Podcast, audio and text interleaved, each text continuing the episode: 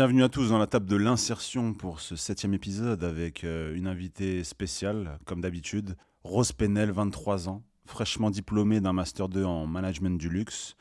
Tu as écrit ton premier livre, euh, Vivre avec une surdité, dont tu vas nous parler longuement, lié à un handicap qui touche un peu plus de 6% de la population française. Rose, bonjour, comment vas-tu? Ça va, ça va très bien, et toi? Écoute, ça va, ça va super. Euh, merci dans un premier temps de, bah, d'avoir accepté l'invitation à la table de l'insertion. Aujourd'hui, et, c'est pour ça euh, en partie que tu es là, euh, tu as une histoire assez spéciale et, j'aimerais que tu, tu nous en parles. c'est à toi. Trop bien. Eh bien écoute, oui, puisque aujourd'hui je suis sourde des deux oreilles et implantée cochléaire, mais ça n'a pas été toujours le cas, puisqu'en fait je suis née, je suis née malentendante mais les médecins le veulent que quand j'avais 8 ans. C'est-à-dire que de mes 0 à mes 8 ans, j'ai caché mon handicap euh, d'une certaine manière. Donc si mes parents ne l'ont pas vu, c'est que vraiment je l'ai très très bien caché. Donc comment je faisais? En fait, je regardais l'expression des, des, personnes, donc je regardais leur visage et je savais pertinemment si c'était une question qu'ils allaient me poser, si les sourcils étaient recourbés, je savais que c'était la question, donc je devais dire oui, non, peut-être. Si jamais c'était quelqu'un qui me racontait un événement, je disais, euh, je faisais genre j'étais à fond, j'étais grave impliquée dans ce qu'il me disait. En fait, je comprenais rien, mais ça passait euh, tout le temps. Et un jour, euh, bah, toutes les maîtresses, là, quand j'étais en maternelle, je crois, elles ont convoqué mes parents et en disant que j'étais pas du tout polie, que j'étais euh, turbulente, etc. Pourquoi? Parce qu'en fait, quand elles appelaient les élèves pour aller se ranger dans la classe, bah, t'avais qu'une seule fille qui restait tout le temps dans le bac à sable, bah, c'était moi. Et, et, du coup, bah, même dans la classe, quand il fallait faire des consignes ou autre, bah moi j'écoutais pas du tout. Donc euh, c'est comme ça qu'il a commencé à avoir des signes. Et un jour, j'ai eu la chance d'avoir un remplaçant. C'était un ORL remplaçant. Donc je sais pas si, si sont que c'est un ORL, c'est un médecin du coup qui est spécialisé dans les oreilles, le nez, etc. Et euh, bah, il s'est mis derrière moi pendant l'examen. Et il a vu que j'étais euh, pas du tout concentrée, que j'étais ailleurs. Et bah, comme c'était un expert, il a, il a compris direct que j'entendais pas que je lisais sur les lèvres et que sans la lecture labiale, je pouvais plus faire mes stratégies. Hmm. Et c'est là qu'il a regardé ma mère, il lui a dit euh, J'aimerais bien faire un petit audiogramme comme ça, euh, juste pour, euh, pour, vérifier un truc. Ma mère, elle dit Ok, mais elle comprend pas. Je dis oh, Ok. Ouais, t'avais quel âge à ce moment-là? J'avais 8 ans.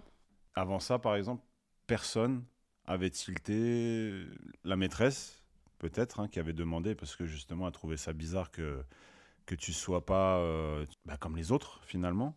Mais même avec la maîtresse qui a fait un retour aux parents, il euh, n'y a pas eu de votre côté, euh, enfin de leur côté, un questionnement particulier sur, euh, sur un handicap potentiel? En fait, non, parce que en 2008, en 2005 et autres, il n'y avait personne, en tout cas aucun enfant dans, dans, les écoles où j'ai pu être, qui avait ce handicap-là. C'est-à-dire que c'était un handicap qui était mais, mais pas du tout connu. C'est-à-dire que pour eux, c'est impossible qu'il y ait des enfants c'est des cas euh, rares en fait. Et du coup, quand c'est des cas rares, on te dit jamais euh, t'as ça, on te met toujours dans des cases euh, non, ça peut pas être ça, c'est sûr elle est impolie, c'est sûr elle est insolente. Mais mes parents, tu vois, ils, se disaient, ils me connaissaient, ils savaient que j'étais pas quelqu'un de méchant, qui, faisait, qui en faisait qu'à sa tête ou hmm. impoli. Mais en fait, ils se doutaient de quelque chose, mais ils savaient pas quoi. Ils savaient pas mettre un mot dessus. Et bah, du coup, c'est à 8 ans qu'ils ont, ont découvert la, le diagnostic. Et comment ils, comment ils ont réagi euh, à ce moment-là? Très mal. Je pense qu'ils s'en voulaient beaucoup. J'ai eu surtout ma mère qui m'a expliqué euh, un peu plus que mon père, qui je pense qui, cachait un peu ce qu'il ressentait. Mais, euh, mais je l'ai vu. Enfin, j'ai senti, je pense, quand t'es enfant, tu ressens. Parce que moi, personnellement, quand on m'a dit ça, bah, ça n'a rien changé à ma vie. Enfin, je savais pas, je savais pas ce que c'était pour autant, parce que moi, j'avais jamais entendu. Donc, j'avais fait avec. Mais pour eux, c'était on a raté toute l'éducation de notre enfant, c'est de notre faute, euh, la pauvre, qu'est-ce qu'elle va devenir, etc. Et ils étaient euh, complètement affolés parce qu'il n'y avait pas d'accompagnement à l'époque. Il n'y en a encore pas aujourd'hui. Mm. Et en fait, les médecins sont là pour te dire euh, ce qui va pas et après ils te laissent dans la nature en fait. Du coup, ils ont dû faire toutes les. Bah, il y a déjà y a l'école, faire en, faire en sorte que je sois accompagnée parce que j'avais un petit retard de langage et autres. Euh, donc pour apprendre à lire, j'avais un retard aussi. Il y a les dossiers MDPH, euh, prévenir les écoles. En plus, on a déménagé, donc faut prévenir la nouvelle école. Les appareils, les rendez-vous RL. On, va, en parler des, appareils parce que moi, le la première chose à laquelle je pense quand tu me dis qu'ils ont découvert ça à 8 ans, c'est euh, à aucun moment, entre 2 et 8 ans, du coup, ils se posent la question. Enfin, je m'imagine en tant que parent, quand mon enfant joue dans la chambre, euh, si je l'appelle trois fois, par exemple, et que j'entends pas euh, bah, de son en retour, euh, ça peut, enfin, pas m'alerter tout de suite, bien évidemment. Mm. Parce que je vais peut-être me dire, il est en train de jouer, ou il veut pas répondre exprès, ou il me taquine, comme beaucoup d'enfants. Mais euh, il n'y a pas eu des événements répétitifs pour eux euh, qui ont mis un peu la, la puce à l'oreille. Il y a eu des otites que je faisais beaucoup, mais en fait, le problème, c'est que eux se doutaient de ça, par exemple. Mais quand on allait voir des médecins, ils nous disaient, bah non, tout va bien. Ok, donc c'est vraiment les médecins, C'est ça. en tout cas le corps médical, qui à chaque fois euh, faisait les tests ou pas? Ils les faisaient même pas. Il les faisait pas? Non, c'est c'est ce remplacement, ce remplaçant qui a eu doute et qui s'est dit je vais les faire au cas où. Hmm. Mais lui, je pense qu'il il avait déjà peut-être récemment eu le même cas et c'est la même découverte donc il l'a fait automatiquement. Mais les autres en fait c'était c'est impossible parce qu'en fait ils voyaient comment je répondais, ils voyaient comment je parlais et en fait ça se remarque déjà tu vois un peu le retard de langage et autres. Moi il y avait y avait rien et je peux comprendre mes parents en vrai parce que je le cachais mais très très très très bien. Et c'était quoi comme, euh, comme jeu que tu mettais en place finalement Parce que quand on, est, on a cet âge-là, bon, c'est un, un petit jeu. hein, si tu me dis que tu n'avais pas conscience d'être euh, euh, handicapé à ce point. C'est trop bizarre parce que je savais pas. Je le ressentais et je voyais bien que je galérais à comprendre les personnes, que ce soit avant c'était ma, ma mamie ou autre. Je sais que je me rappelle vraiment regarder les personnes et inventer une réponse. Des fois ça passait pas. hein. Donc euh, je passais à autre chose, je disais un autre truc et puis après je partais, je faisais genre changement de sujet et après ils oubliaient. Ou J'étais, je pense, très maligne, très intelligente. Je pense que tu développes aussi ce truc. euh, inconsciemment, tu développes d'autres sens aussi. Je- J'avais la vision développée, tu vois, d'autres sens qui, qui étaient développés. Hmm. Et je saurais pas te dire comment j'ai fait, mais j'ai réussi à le cacher pendant 8 ans. Donc je pense que ben, ça a marché, quoi. Ouais, ouais, ça, bah, ça, ça a plutôt bien marché. Après, euh, au moment du coup, pour revenir euh, à cette annonce, les parents, ça a été quoi les premiers, premiers réflexes qu'ils ont eus, euh, les premières réactions, si Ouais. tu as eu leur ressenti à l'époque? Bah déjà, il le cachait beaucoup. Je sais que ma mère, elle s'est mise direct dans un truc en mode on va agir et c'est tout. Genre on va agir, on va faire tous les rendez-vous. Je vais pas penser à moi, je vais pas penser à ce que je ressens. On va juste euh, faire les choses. Et c'est ce qu'elle m'a dit parce que j'ai, je lui ai posé la question genre, 15 ans après. Hmm. Et euh, du coup, bah, c'était prendre les rendez-vous et avoir une réponse en fait parce que eux-mêmes, bah, ils étaient complètement perdus. Ils se disaient euh, est-ce qu'on peut avoir une réponse s'il vous plaît Pourquoi elle a ça Qu'est-ce qu'elle va enfin, Est-ce que dans 10 ans elle va être sourde Enfin, tu vois Et on ne lui répondait pas. Du coup, son, son, son but c'était juste que j'essaye de me sentir le mieux possible, que je ressente le moins le handicap et surtout euh, bah, de faire en sorte que les écoles euh, soient adaptées, en tout cas qui, qui essayent de me prendre comme je suis et que je vive pas des trucs. euh, Et justement, en parlant de l'école, qu'est-ce qu'ils ont mis en place? En tout cas, pour un profil comme le tien, euh, qu'est-ce qu'ils peuvent mettre en place en termes de logistique pour justement que tu puisses suivre les cours normalement et potentiellement sans, sans que les autres sachent? Euh, alors ça, ça a été vraiment l'école. Alors la primaire, ça allait, dans le sens où euh, tu sais, Mm. t'es- t'as pas. J'ai eu la chance de. Alors j- j'ai déjà habité à Orléans avant, j'ai déménagé dans le sud, donc j'ai justement j'ai passé ma CE1 dans le sud, et j'ai eu la chance d'arriver dans une école primaire où le directeur était malentendant. Donc en fait, j'ai eu beaucoup de chance, c'est rare. Et il a direct vu le truc, il m'a pris un peu sous son, son aile et il m'a il a direct dit aux enfants voilà, elle a ça, vous la touchez pas, vous l'éclaboussez pas, vous la poussez pas. Et moi, j'étais la vue comme la fille un peu stylée qui arrive, ouais, faut pas la toucher, tout ça. Moi, j'étais fière, tu vois, j'avais mon petit appareil et tout. Ça t'a donné confiance? Ouais, Ouais. ouais, je faisais, je, je me la pétais un peu. Ouais, mentir. il, faut, parce Il que... faut. euh, Mais euh, alors, ça va être marrant, mais euh, au collège, c'était pas du tout ça. C'est-à-dire que j'ai j'ai eu ce, ce truc où j'étais. Je le prenais bien. Et quand je suis arrivée au collège, donc j'ai redéménagé à Orléans, ah, c'était plus du tout la même chose. C'est-à-dire que j'ai pas eu besoin d'aménagement particulier parce que j'ai été très bien encadrée en primaire. Mais au collège, c'était tout l'inverse. Du coup, je suis arrivée, en fait, euh, c'est le collège, tu prends un niveau en plus, donc c'est des exos plus poussés, des consignes plus précises, etc. Et euh, moi, j'ai pas eu de chance, je suis tombée sur des profs qui étaient pas du tout sensibilisés. Euh, même l'équipe, tout ce qui est CPE, etc., pas du tout. Et donc, c'est là où j'ai ressenti la, la, gêne sociale qui arrivait.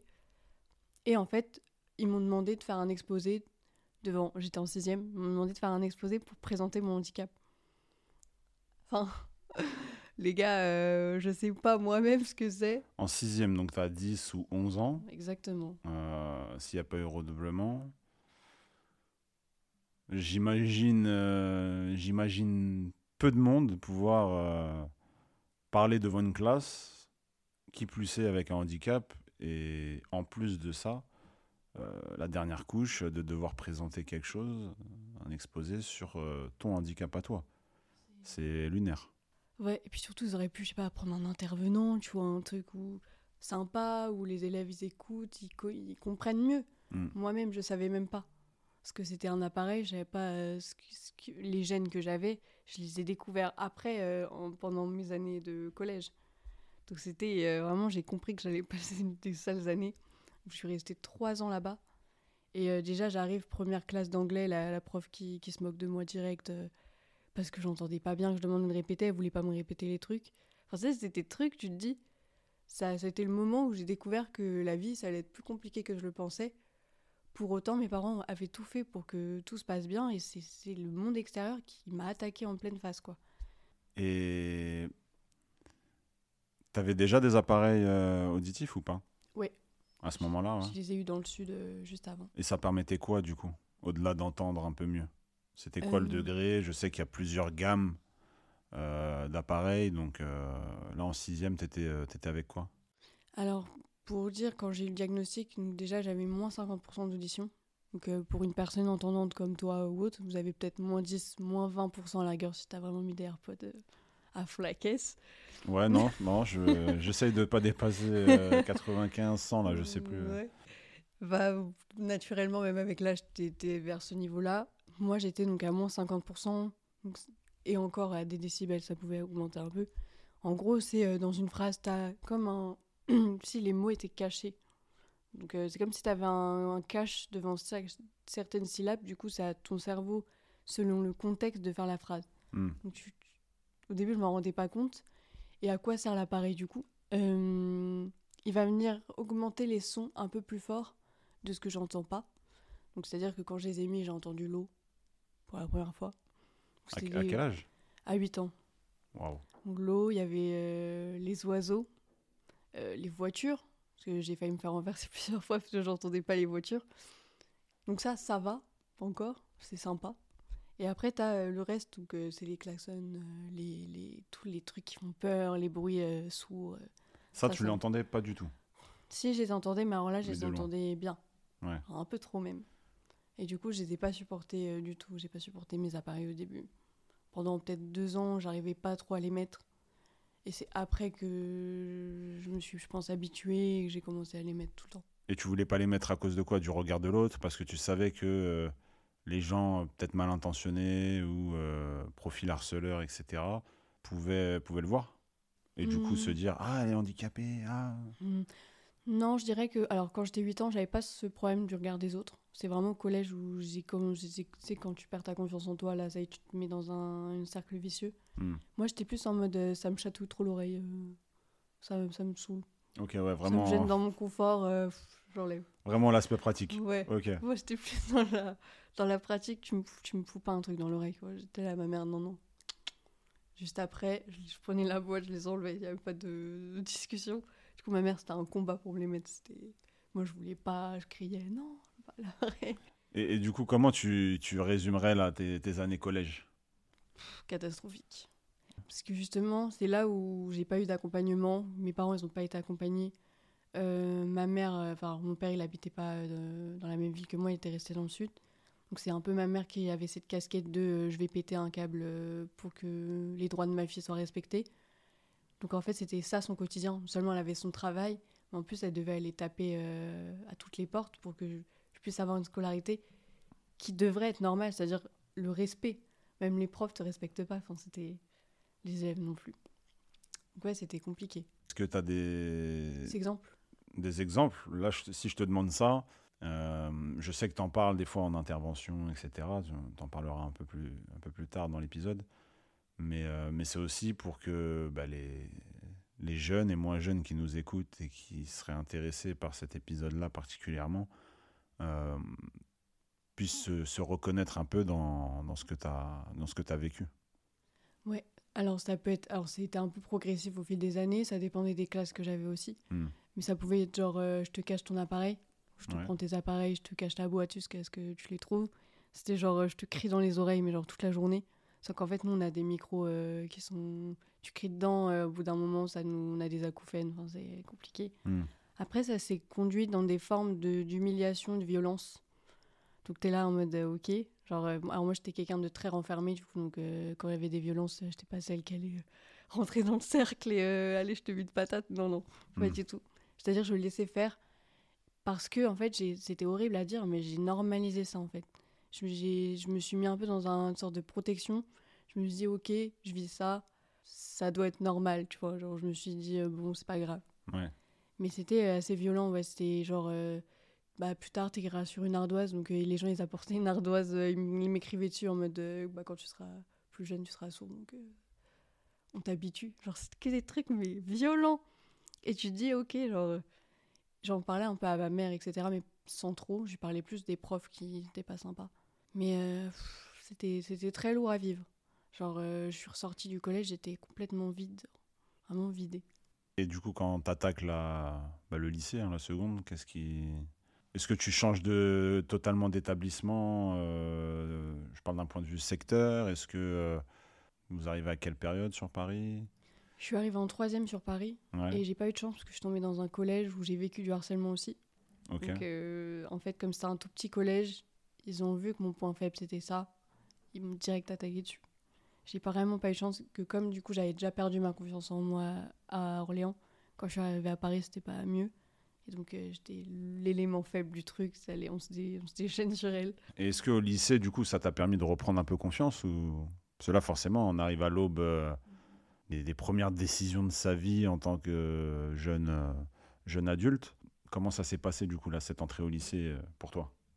Ça s'est très bien passé, bizarrement. Enfin, je dis ça parce que vraiment, je m'y attendais pas. Hmm. J'avais le lycée que je voulais. Donc, j'avais fait une demande au collège. et J'avais mon lycée, c'était dans le 15e, je voulais trop. Et euh, j'étais dans un- une bonne énergie. J'étais partie en vacances, euh, en colo, etc. Je m'étais fait des potes, tu vois. Ça faisait longtemps que je m'étais pas fait des potes. Ouais. Et je suis arrivée, je me suis dit, tu sais quoi, personne te connaît. Les gens, ils savent pas que t'es timide comme un. à t'enterrer, genre. Les gens, ils savent pas qui t'es, autant être toi-même dès le début. Et euh, bizarrement, j'ai, en fait, je sais pas comment expliquer, mais quand t'as une bonne énergie, t'attires les bonnes énergies. Et du coup, direct, déjà, je suis tombée dans une super classe. Et j'ai des filles qui sont venues directement me voir. Et elles m'ont. Tu sais, genre en mode normal, on- comme si on était potes depuis des années. Ouais. Du coup, elles m'ont mis grave à l'aise. Du coup, j'ai commencé à être moi-même, sans pour autant parler de mon handicap. Mais j'arrivais à rigoler, à je sais pas, lancer une vanne, tu vois, un truc que, que j'avais jamais fait avant. Je m'étais jamais permis de le faire. Et là, je commençais un peu à être, euh, un peu à être moi-même. Ouais, tu étais dans un climat bienveillant qui t'a permis de, bah, de grandir vraiment, euh, y compris à l'école. Parce que si on grandit euh, qu'à la maison et en dehors, c'est pas le but, sachant qu'une grande partie de notre vie se passe, euh, surtout à cet âge-là, se passe à l'école. hein. Exactement. Est-ce que, à- enfin, cette période-là, est-ce qu'il y, a quelque chose, un déclic qui est apparu? Il y a une prise de conscience sur euh, peut-être euh, le potentiel aussi que tu peux avoir malgré ce handicap? Ouais, j'ai une prise de conscience, c'était en seconde, fin de seconde. J'ai eu un. Alors, ils essayaient de me faire un petit accompagnement. J'ai eu un micro HF. Un micro HF, c'est une sorte de stylo qui sert de micro, c'est vraiment comme un micro, tu parles dedans. Et c'est connecté en Bluetooth dans mes appareils. C'était la première fois que j'avais un truc connecté en Bluetooth. Pour moi, c'était un délire. Ouais, mais pour moi aussi. hein, je- Euh, C'était vraiment un truc. J'arrive dans la classe, sachant que j'avais toujours pas dit aux autres que j'étais malentendante. Je Ouais. pas, je cachais, etc. Ah, parce que tu le cachais quoi avec les cheveux?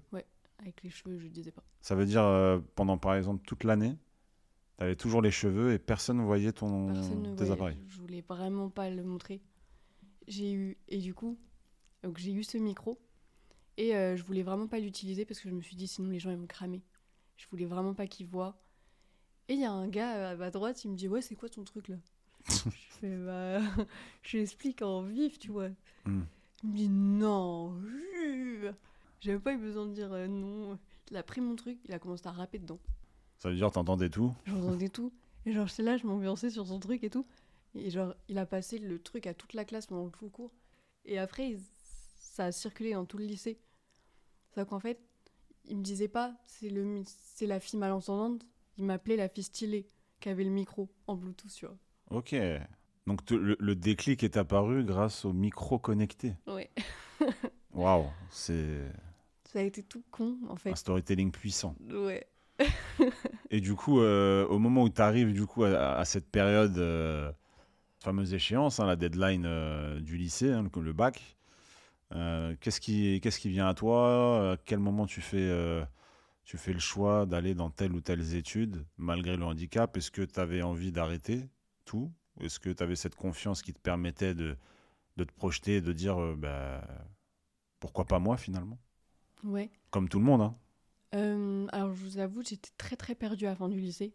Nous, on a inauguré Parcoursup. On savait pas ce que c'était Parcoursup. Enfin, c'était euh, trop compliqué à mon goût. On nous a pas vraiment orientés en fait. Hmm. Et du coup, j'étais plus dans un choix un peu rationnel de euh, qu'est-ce que je vais faire qui va passer dans tous les cas. J'étais plus en mode stratégie. Hmm. Et j'en ai parlé à mon prof principal. Et euh, lui, il me dit, euh, parce que bon, il savait les difficultés que j'avais, il me passait tout le temps ses notes, parce que j'arrivais pas à prendre des notes, etc. Et il m'a dit, euh, Rose, tu sais, je sais que tu vas aller à la fac. Moi, je pense pas que c'est une bonne idée. Genre, il m'a dit ça. non. Il me- Je pense à un premier point, euh, amphithéâtre, 25, 30 rangées, euh, 400 places. euh. Ouais, en fait, j'avais du coup fait la demande sur Parcoursup. J'avais été prise à Panthéon-Assas, où c'est une fac où il y a des amphis, 1000 places, euh, 600 places. C'est très très gros amphi. Ok. C'est une très grosse fac. Et euh, bah, il savait. Et du coup, il m'a dit Rose, sachant comment tu galères dans une classe de 30 élèves, je te conseille, mais absolument pas d'y aller. Il avait raison en soi. Enfin, je pense que c'était plus pour me protéger. Mais j'étais trop énervée quand il m'a dit ça. J'étais trop dégoûtée qu'il me dise ça. Genre, je pensais qu'il allait me dire fonce et tout. Non. Il me disait en gros, j'étais pas capable de le faire, quoi. Hmm. Du coup, ça m'a trop vexée. Du coup, j'ai accepté la demande. Le soir même, j'ai accepté le, la fac. Je voulais rien savoir. Et qu'est-ce qui s'est passé du coup? Avait-il raison? Avait-il tort? Mais il avait raison. Aïe, aïe, aïe. Il avait raison, puisque le premier jour, j'arrive, c'était c'était la fac de. On était dans le campus Vaugirard. Bah, c'était un amphi 600 places. C'était Vaugirard, ok, 15e. 15e. Ouais. Et je suis arrivée dans l'amphi. J'ai regardé l'amphi. J'ai fait, oh purée, pourquoi j'ai fait ça? J'ai fait le premier truc.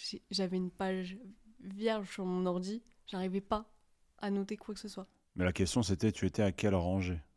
Première rangée ou tu étais à la, Alors, à la 81e je me suis mis au Ah milieu. oui, c'est une question à poser. Je hein, me suis que- mis au milieu au début. Et après, j'ai voulu aller en première rangée. Sauf que déjà, j'arrivais un peu en retard.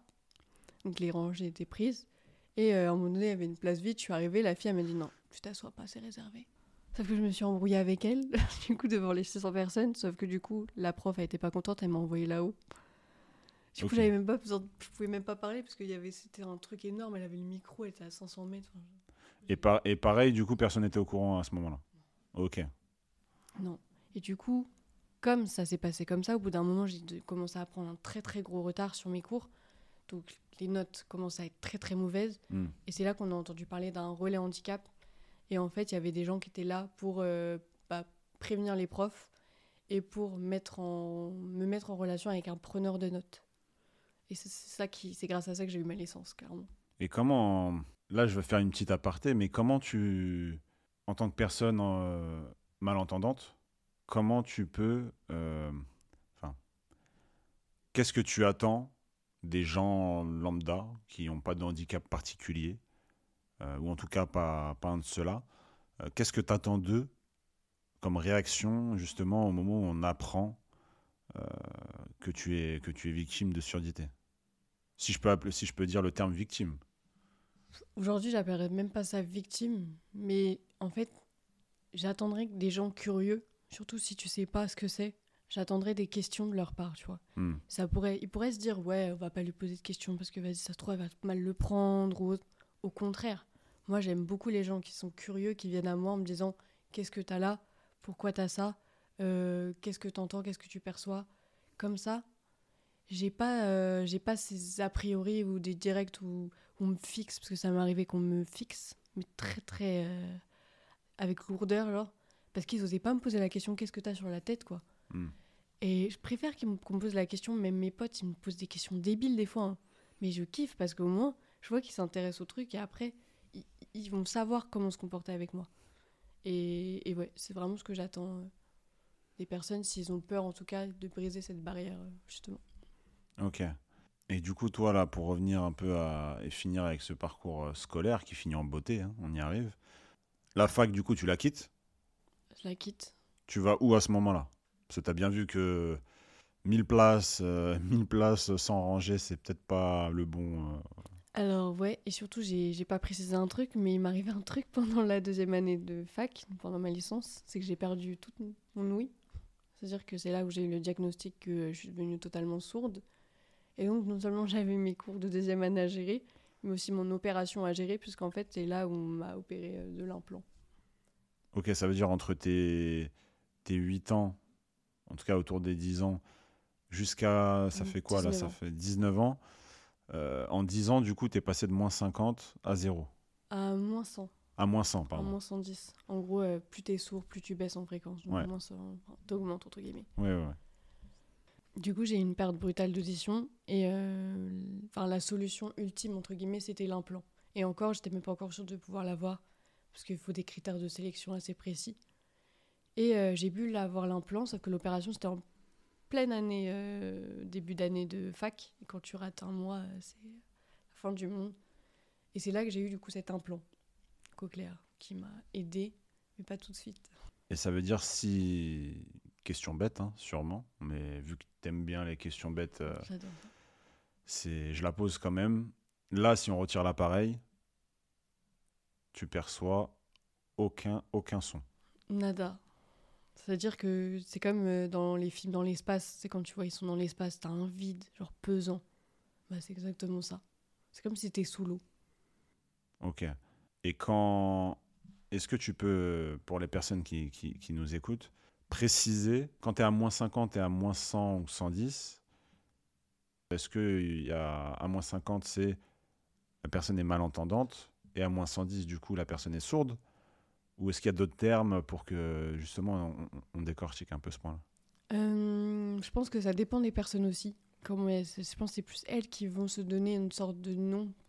C'est un peu un peu communautaire, on va dire, la surdité. Hmm. Moi personnellement, enfin, j'estime qu'à moins 50%, tu te définis comme quelqu'un de malentendant. Parce que tu n'entends pas bien les sons, Hmm. mais tu entends quand même un peu. À moins 110%, tu es sourd. C'est-à-dire que ton identité, tu es une personne sourde. Euh, maintenant, aujourd'hui, comme j'ai l'implant, j'entends, je suis malentendante, mais je suis sourde. Dans le sens où, par exemple, dans la journée, si j'en ai marre de la vie, euh, j'enlève mes, oreilles, je suis sourde. C'est vrai, parce que tu, m'en parlais avant l'enregistrement. euh, tu m'en parlais et, enfin, tu m'en parlais avant l'enregistrement, c'est vrai. Quand des fois tu veux déconnecter un peu, parce que tu vis sur Paris, donc forcément, hein, le métro boulot dodo, euh, hein, juste au-dessus de la tête, là, comme une épée de Damoclès.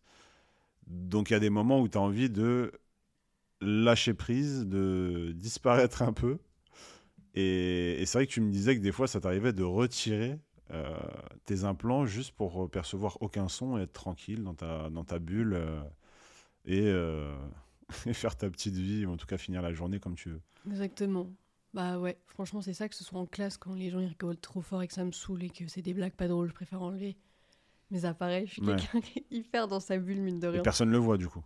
Bah personne ne voit, du coup on me parle, mais les gens ils parlent tout seuls. Mm. Le temps que je vois qui me parle, ça prend du temps. Du coup ils se prennent un peu des vents, mais ça va. Ouais. Ça va. Sinon, c'est par exemple, tu vois, quand je vois une embrouille dans le métro, euh, c'est bon quoi. J'ai passé une journée de travail, je voulais vous embrouiller, embrouillez-vous tout seul. Voilà, je déconnecte. Tu vois, et c'est trop bien, franchement. Même quand il y a une embrouille, euh, quand on, on m'embrouille, Ouais. j'aime bien euh, bah tu es en colère, soit en colère tout seul. C'est triste, hein. je pense que c'est un peu violent, mais avoir ce pouvoir de se déconnecter, j'ai appris ça par la suite, c'est vraiment une force. Tu penses que certains qui ont le même euh, handicap que toi arrivent à faire ça ou pas? Bien sûr. Après, Tu m'as dit que c'est très communautaire, donc je pense que vous échangez aussi pas mal entre vous, etc., sur les bonnes pratiques, euh, euh, les, petits, enfin, les petites routines qui apaisent aussi et qui permettent de, bah de, kiffer son quotidien finalement. Mm. C'est vrai que quand on. tu me dis si je me trompe, mais c'est vrai que dans la société, j'ai l'impression que personne en situation de handicap égale personne pas heureuse dans son quotidien Qu'est-ce que t'en penses, toi, de ça? Mmh, Je pense que ça, c'est un peu un préjugé. Mmh. Après, c'est vrai qu'il y a forcément des handicaps plus lourds. Hein, ça, faut pas l'oublier. Qu'il y a des gens vraiment qui souffrent. Donc, euh, ça, ça peut être la partie qui peut être triste. Mais en même temps, ces personnes-là, elles ont une joie de vivre, tu vois. Elles, ont, elles vivent, elles font des trucs. Il y en a, ils font des activités de ouf.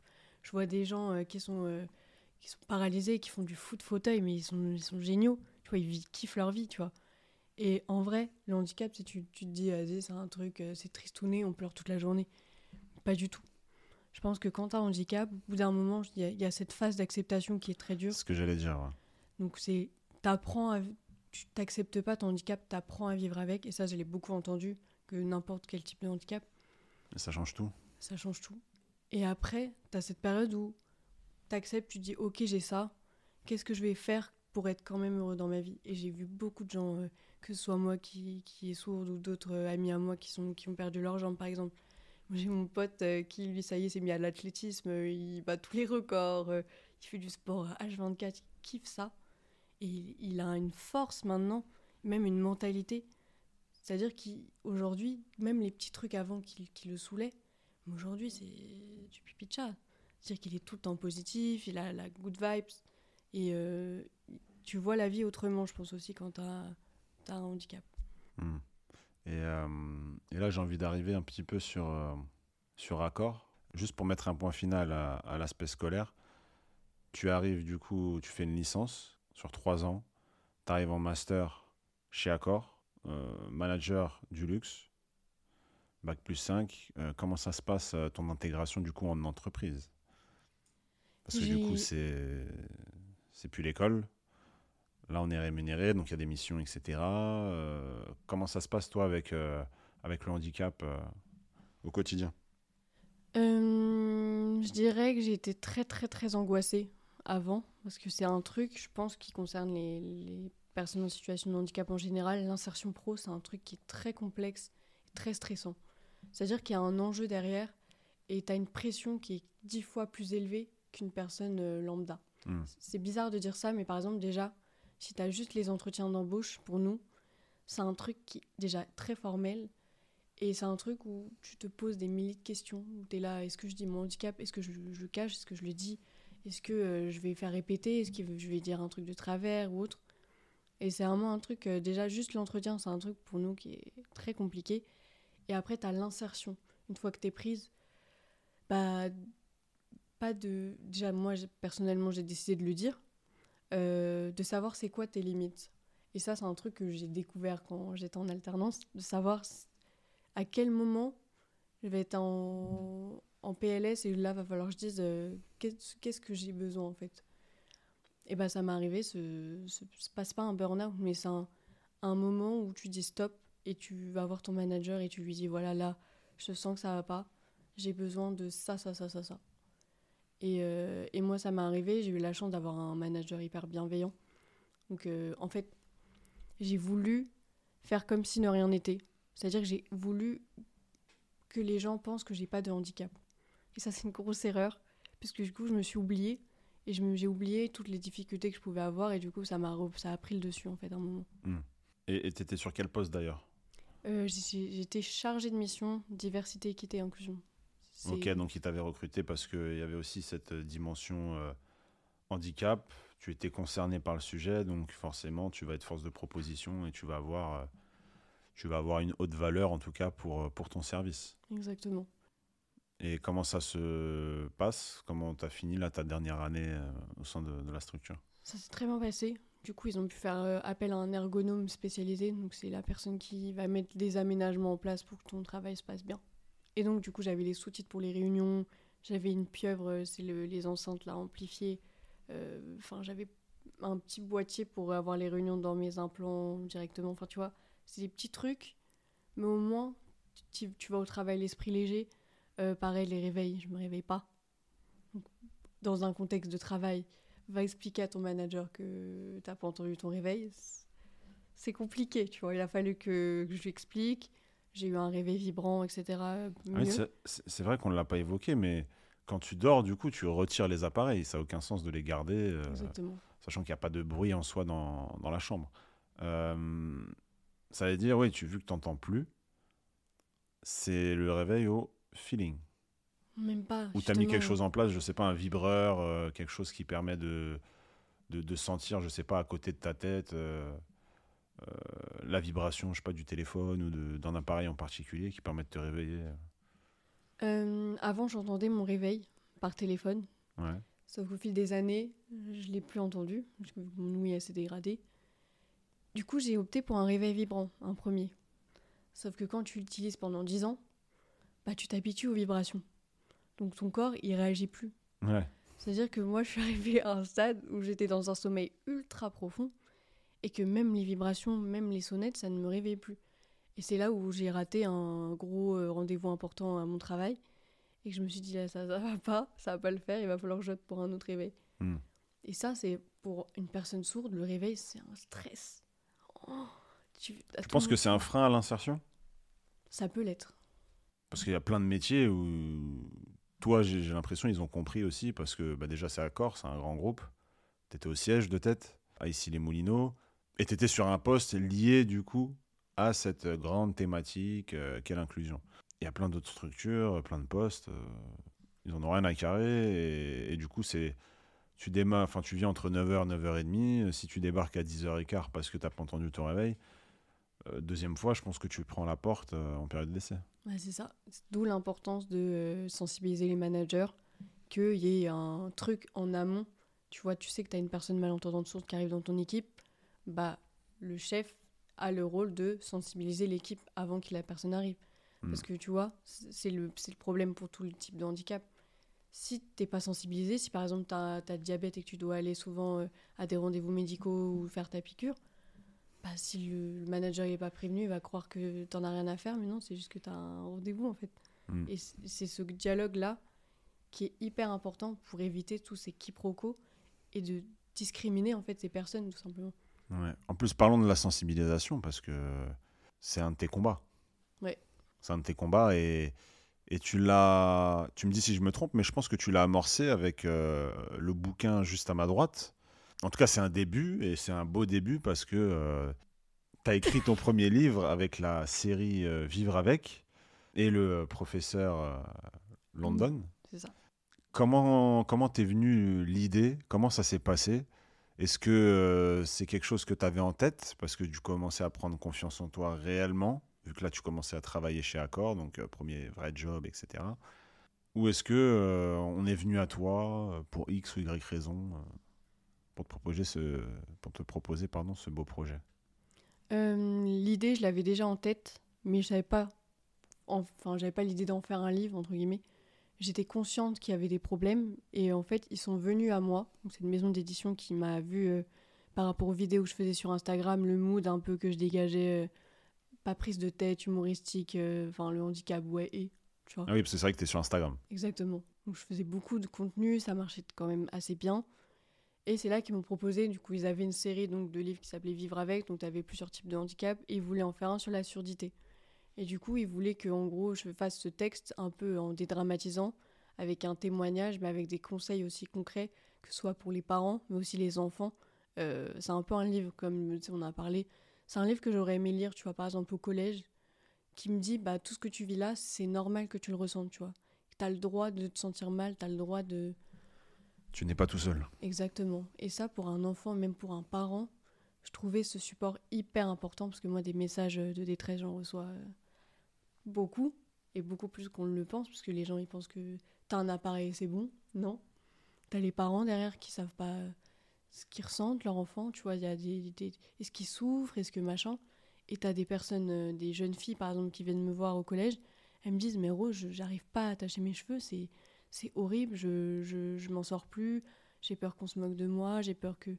Mais c'est hyper... euh, Pour moi, c'était hyper important de les aider, en fait, et de, de transmettre, entre guillemets, parce que j'ai vécu et parce que j'ai retenu euh, bah, ce livre. Et du coup, par rapport à ce livre, euh, on peut rentrer dans les chiffres, hein, si, si- je sais pas. hein. En tout cas, il, se- il il vend, il se vend bien. C'est très bien. Ouais, parce que je vois hein, sur, euh, sur Instagram notamment tous les retours, tous les jours tu, tu mets des stories de partage de, bah, de nouveaux lecteurs, hein, nouvelles lectrices.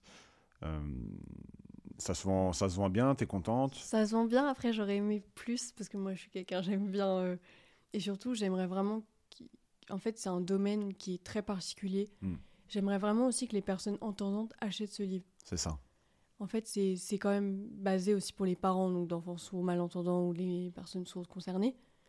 Mais j'aimerais aussi, je trouve ça important pour une personne entendante, tu vois, de s'instruire via ce livre. Parce que tu apprends beaucoup de choses et tu, tu comprends qu'est-ce que ressent une personne qui a une surdité. Et je pense que ça te chamboule un peu l'image euh, aussi que tu as de la vie Mm. en te disant Ah ouais, quand même, ces gens-là, ils vivent ça. Et c'est des trucs, tu t'intéresses pas forcément, mais c'est hyper intéressant et hyper important. Aujourd'hui, grâce à ce livre, est-ce que ça te... En tout cas, tu as une vision de toi, de, de nouveaux projets qui, qui, qui, qui commencent à émerger un petit peu dans ton esprit? Euh, Parce que finalement, bah, c'est le premier pas là que tu as fait. Et peut-être le plus compliqué. Hein. Je pense que c'était le plus dur. Rose Penel, écrivaine. Et quand je dis ça, vraiment, ça me. Ça te fait pas grand-chose. Mes potes, ils rigolent, ils disent Mais non, on a écrit un livre. Non. Ils ont lu. Ah, ah. Non, en plus, tu es en couverture. euh, je, le laisserai le, je laisserai le lien sur, euh, sur la bio, euh, sur les différents partages et différentes plateformes. Mais qui sait, il y a peut-être des milliers d'auditeurs sur cet épisode qui vont, euh, qui vont être intéressés le mettre dans leur, euh, list. dans leur petit panier. Bah oui. Et pour Noël aussi. Exactement. Parce que c'est important de savoir d'avance comment, comment ça se passe euh, quand on est face à quelqu'un ou face des fois à son enfant. hein, parce que, comme tu as pu le dire, hein, c'est c'est arrivé à deux ans. À 8 ans, on le découvre. 6 ans, c'est long. Surtout pour, pour un enfant. Et du coup, on perd, on perd Louis euh, à 19 ans, donc 11 ans plus tard. Donc c'est vraiment, euh, c'est vraiment des, des- des points à, connaître. Et je pense que tu as mis beaucoup d'anecdotes. Exactement. Hmm. Et, euh, et aujourd'hui, c'est quoi les différents projets que tu as Parce que la sensibilisation, j'ai bien compris que c'est ton, c'est ton combat actuel et ton futur grand combat. Et du coup, comment ça se met en place? Déjà, euh, je sais pas si je te l'avais dit, j'ai été, euh, j'ai eu la chance d'être euh, ambassadrice France pour euh, les, les personnes implantées pour la Fondation Cochlear, donc c'est le fabricant de mon implant. Hmm. Donc j'avais eu un, j'étais allée à un sommet à Londres pour rencontrer d'autres ambassadeurs et j'ai rencontré Malala. C'est prix Nobel de la paix, c'est une femme incroyable. Hmm. Et quand je suis allée là-bas, je me suis rendu compte vraiment du devoir que j'avais d'aider, au-delà de la France, aider vraiment euh, l'ensemble déjà des, clichés qu'il pouvait y avoir et l'ensemble des enfants qui peuvent être concernés aussi par ça et les parents. Et, c'est pour ça que la sensibilisation, certes, là c'est ce que je fais déjà dans les écoles, les entreprises, c'est bien, mais je vois ça vraiment au-delà euh, de ça. Je pense que c'est pas que en France, je pense que c'est un problème qui est bah, mondial et, et c'est là, dans ce sommet-là, que je me suis rendu compte qu'il y avait c'était bien plus étendu et, euh, et donc mes projets futurs sont pas définis clairement, mais euh, c'est un axe que vraiment je veux développer, que ce soit de la communication, donc des vidéos, que ce soit du cinéma, que ce soit, euh, que soit un livre, qui sait, que ce soit plus dans le monde. Tu vois, ça peut être politique aussi. C'est des aspects que j'aimerais développer. En plus, ce que j'aime bien, c'est que dans, dans ton cheminement, je vais essayer de le retracer là et de faire un, bref résumé là sur 15 secondes euh, de tout ce qu'on s'est dit, mais de 2 ans à 8 ans, tu es toute seule. De 8 ans à allez, 16 ans, euh, bah, tu es avec ta mère, tu es avec ton père, euh, et ta mère du coup dans le quotidien. quelques professeurs, quelques étudiants bienveillants ou pas. 19 ans, du coup, bah, tu es accompagné, hein, un peu plus en tout cas qu'avant. Et là, hop,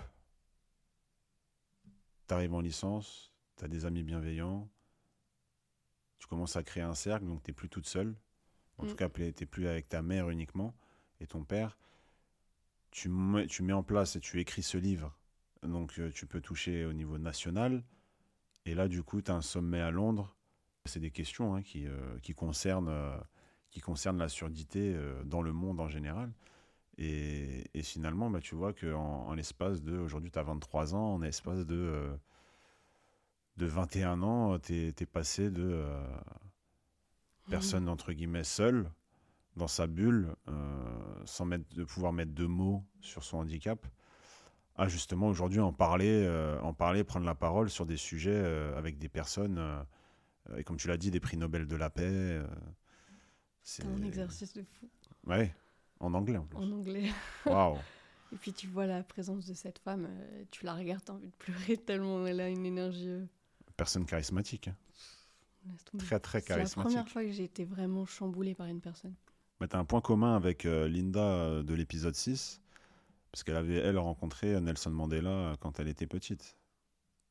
Donc ça fait des beaux points communs. Et, et j'ai oublié aussi Instagram, parce que, euh, bah, mine de rien, as... ça fait un moment en tout cas que tu n'es plus toute seule, y compris sur les réseaux sociaux, parce que tu as, mis en place des, thématiques, tu as essayé du coup de sensibiliser avec l'humour. C'est ça. Hein Exactement. Et euh, en fait, ça m'est venu comme ça. Enfin, ça m'est venu comme ça, non, puisque j'avais vu. J'avais fait un tournage et en gros, on m'avait dit que mes appareils étaient moches. Ça m'a fait un déclic, c'est là que j'ai commencé à être sur les réseaux, à en parler, etc. J'étais choquée. Il y a toujours des déclics comme ça. Je te jure, vraiment. qui changent une vie. Moi, moi, ma vie, c'est centré sur des déclics, tu vois. Ouais. Et là, c'était ça. Et euh, je voyais les gens à quel point, même des gens, ils étaient choqués. Même les gens qui n'étaient pas concernés, tu vois. Et ça a fait le tour, hein. Même des gens connus qui ont partagé le truc. Et c'est là que j'ai fait un premier média, j'en ai parlé. Ça a fait du bruit. Je voyais que les gens, en même temps, ils connaissaient pas la surdité. Ils disaient, qu'est-ce qu'elle a sur la tête, machin truc.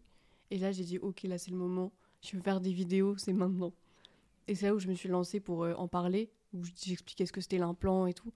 Et là, c'était pas genre euh, trois vues, c'était genre 400 000 vues dès la première vidéo. Et moi, j'ai dit, c'est bon, c'est un signe. Et du coup, j'ai continué. Et ça s'est fait comme ça. et du coup, c'est là où tu passes de, euh, de, 300 abonnés à 30 000 et encore. Aujourd'hui, donc là, tu es à ouais, 30... 30 000 à peu près. Ok, 30 000 personnes qui te suivent beaucoup de personnes en situation de handicap Mais pas En grande majorité Ou tu as quand même, euh, as quand même beaucoup de monde aussi qui, euh, en tout cas, qui, sont, euh, qui sont entendants. Je dirais que du coup là j'ai touché beaucoup de personnes malentendantes et sourdes et ça je le vois parce que dès que je mets une story sur ça tout le public ouais et Porte-parole. ça, je l'avais pas avant. Et en vrai, ça ambassadrice, fait plaisir. Bah, tu, tu, es ambassadrice nationale hein, d'une association. Donc, non, franchement, c'est, c'est une fierté de, de, fou. Mais surtout, d'avoir créé cette communauté de gens qui se sentent plus seuls et qui viennent me dire vraiment merci parce que je me sens plus seule. La première fois que j'ai eu ce message, euh, je me suis levée le matin euh, en pleine forme. Quoi. Tu te dis, purée, je n'ai pas fait ça pour rien en fait. Hmm. Et même aujourd'hui, même quand je fais trois vues, j'ai été trois personnes, je suis trop content. Tu vois juste un message le matin, même si tu vois 30 000 pour moi, parce que je suis, euh, pour moi c'est pas assez par rapport à oui, parce que tu veux, tu veux toucher en fait un maximum de monde. Exactement. Objectif. Mais, mais déjà là, je suis, je peux être que fière en fait déjà de ce que j'ai, même la communauté qui est hyper engagée, qui sont à fond, qui me soutiennent à fond. je trouve c'est déjà hyper euh, gratifiant. En plus, c'est bien parce que à côté de ça, bah, tu es, vu par des médias. Euh, il y a des chaînes de télé récemment, C8. Euh, tu as toutes ces, toutes ces demandes, en tout cas, pour, euh, pour mettre en avant. Et sans t'en rendre vraiment compte, j'ai l'impression que tu es devenu un peu la, ouais, la porte-parole, ou en tout cas euh, une des voix qui commence à compter sur le sujet de la surdité. Exactement. Et tu as aussi ce, cet avantage-là d'être très jeune, de savoir parler face caméra, ce qui n'est pas, pas donné à tout le monde pour le commun des mortels, et encore plus pour des personnes en situation de, de handicap comme le tien. C'est très chouette. Bah, D'ailleurs, on peut te suivre sur quoi? Insta. Ouais, Rose. Euh, tiré du bas. Ok, Rose tiré du 8, ouais. Ouais, Rose P-A-Y-N-L. Ok, Rose Penel. Bon, vous tapez, logiquement, vous allez trouver euh, très rapidement. Tiré du bas avant. C'est un peu, euh, enfin, la, la charte graphique, je crois, est un peu aux couleurs euh, de ton Ouais, bouquin. Si vous voyez une couleur, c'est moi. Ok, génial. Pour cette fin d'épisode, euh, Rose, euh, qu'est-ce que je pourrais te souhaiter là, à l'avenir? J'aimerais vraiment que, que bah, les actions que j'ai pu mettre en place elles prennent de l'ampleur surtout et que vraiment euh, ça commence à être pris au sérieux, que ce soit pour euh, dans la politique, pour les aménagements qui doivent être mis en place, etc. Et j'espère que vraiment je pourrai continuer à bâtir ça et bien exploiter ce que j'ai pu faire et, et faire de grandes choses tout simplement. Et c'est vrai, d'ailleurs, j'en ai pas parlé, mais qu'est-ce qui est mis euh, d'un point de vue logistique euh, venant du gouvernement? Qu'est-ce qui est mis en place? Le seul truc qui est bien, je dirais, c'est peut-être euh, la reconnaissance que tu peux avoir. Hmm. Tu peux toucher de l'argent si jamais tu as des besoins pour n'importe quel financement. Euh, les appareils peuvent, sont financés. Ça, c'est important. C'est très cher. Pas toujours financé, mais la plupart du temps, oui. Ça, c'est le point positif. La faille, c'est l'accompagnement.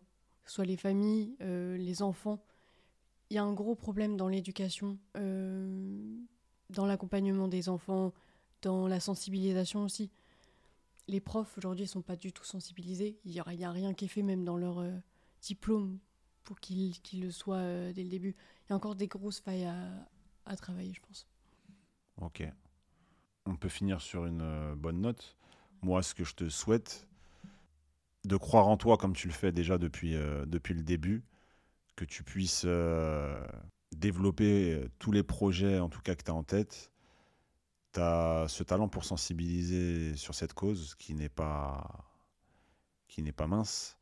Et, et finalement, j'aime beaucoup aussi cet objectif-là que tu as de, enfin cette gourmandise, si on peut appeler ça, de, de vouloir impacter tout le monde avec ton message, avec tes, ton bouquin, j'allais dire tes bouquins. Euh, une belle projection de ma part, mais c'est quelque chose de, puissant et en tout cas, euh, réussir à faire ce que tu as fait aujourd'hui, j'espère en tout cas que c'est donné euh, à tous ceux qui, ont un handicap aujourd'hui. Et c'est vrai qu'il y a pas mal d'exemples qui, sont un peu autour de nous. Et grâce à vous, finalement, on, en apprend euh, beaucoup plus sur, euh, ce type de cause. Donc merci en tout cas à toi d'être euh, venu. Euh, ça me fait très plaisir et, euh, je vous dis euh, à très vite la famille. À très vite. à bientôt. Yes, ciao ciao. Ciao.